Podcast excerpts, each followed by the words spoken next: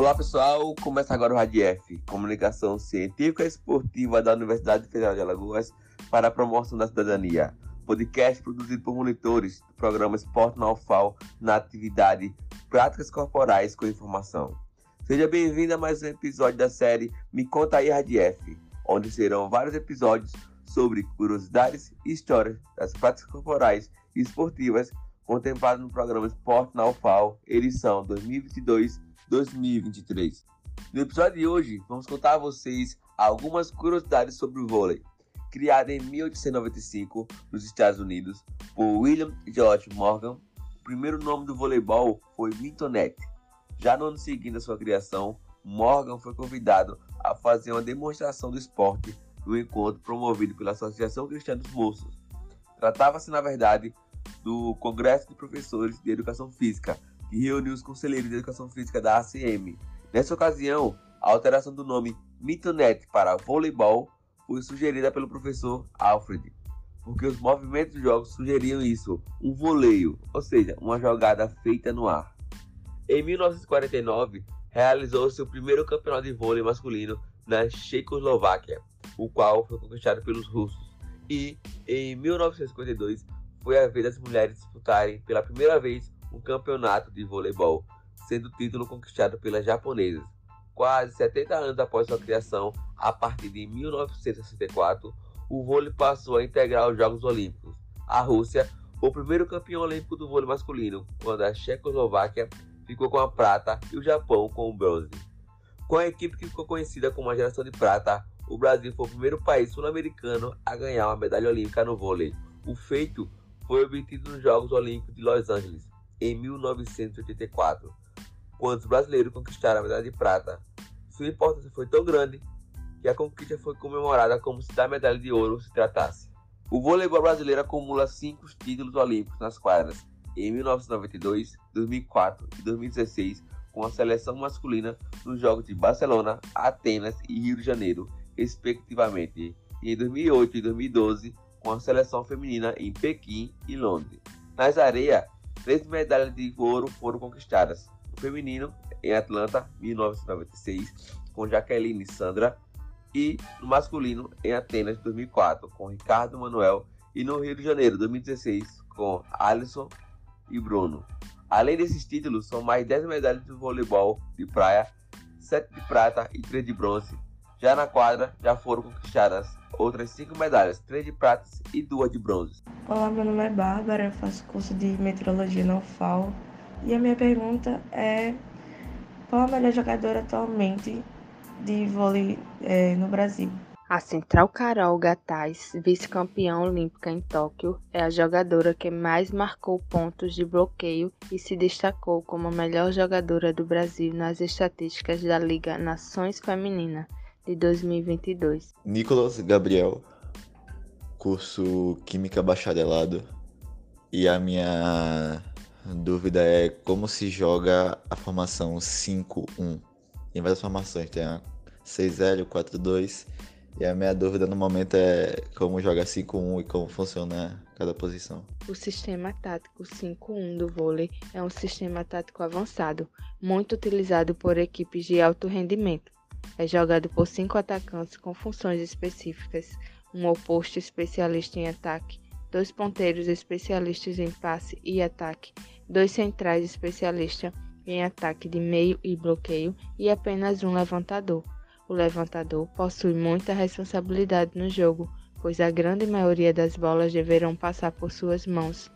O levantador deve ser um expert na sua posição, ter ótima visão de jogo, conhecer seus atacantes e principalmente as fraquezas da equipe adversária.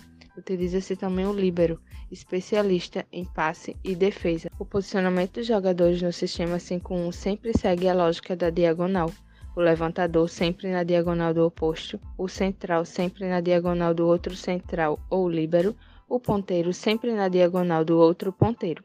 É considerado um sistema muito mais ofensivo, pois possibilita muitas combinações de ataque. Uma equipe de vôlei no sistema 5-1 faz movimentações complexas e com infiltrações para adequar a função na qual o jogador é especialista ao seu posicionamento em quadra.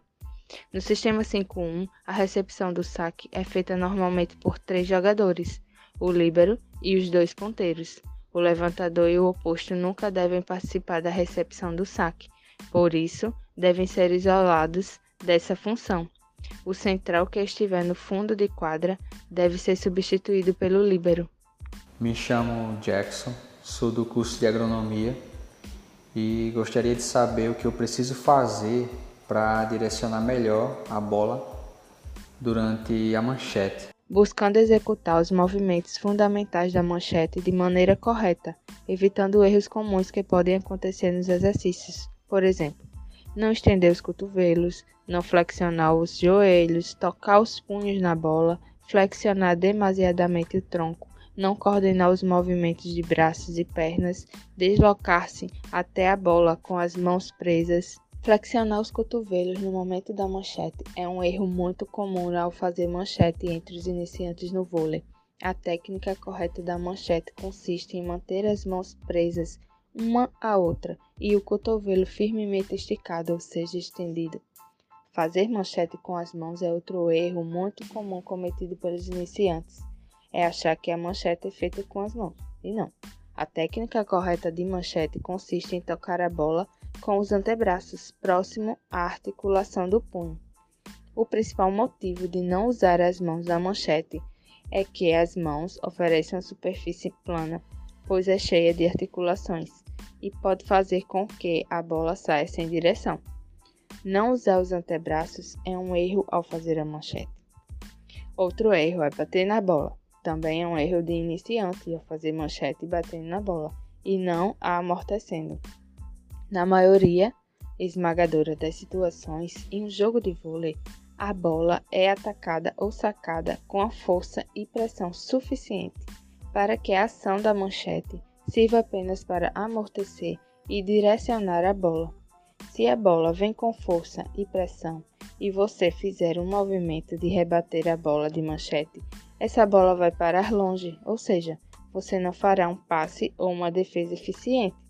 No ato da manchete, você deve amortecer a e direcioná-la para um companheiro de equipe. Essa ação é feita de forma suave, sem movimento brusco. Porém, em algumas situações do jogo de vôlei será necessário rebater a bola de manchete, como na ação de devolver a bola para a quadra adversária ou de fazer um levantamento de manchete. Outro erro comum é usar a manchete na hora errada. Para que essa manchete possa ser realizada, a bola deve estar abaixo da altura dos peitos.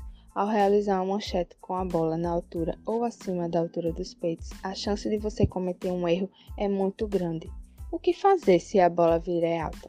Se a bola vir é alta, você terá duas opções: usar outra técnica para realizar o passe ou a defesa, como a técnica de toque ou a técnica de martelo também tentar dar passos para trás, para a bola perder altura e você conseguir realizar a técnica correta de manchete. E outro erro comum é a desconcentração. A manchete é basicamente uma técnica utilizada para passe e defesa no vôlei. Você não conseguirá ajustar a técnica de manchete para realizar um bom passe ou realizar uma defesa sem um alto nível de concentração no jogo antes de um passe ou uma defesa de manchete ficar em posição de expectativa, ou seja, posição de atenção e concentração total na bola e no jogo. Desconcentração ao fazer manchete provoca erros. Para se colocar em posição de expectativa, você deve manter os pés afastados para manter o equilíbrio, flexionar um pouco os joelhos e manter o olhar sempre na bola. Encerramos por aqui mais um episódio do Me Conta aí Rádio F. Esse episódio foi produzido pelos monitores Claudio Thiago, Rose Tavares e Victor Matheus, do programa Esporte na UFAL, atividade Práticas Corporais com Informação. Sugestões de pauta, enviar no e-mail radiofufal.gmail.com. Ficamos por aqui, até a próxima.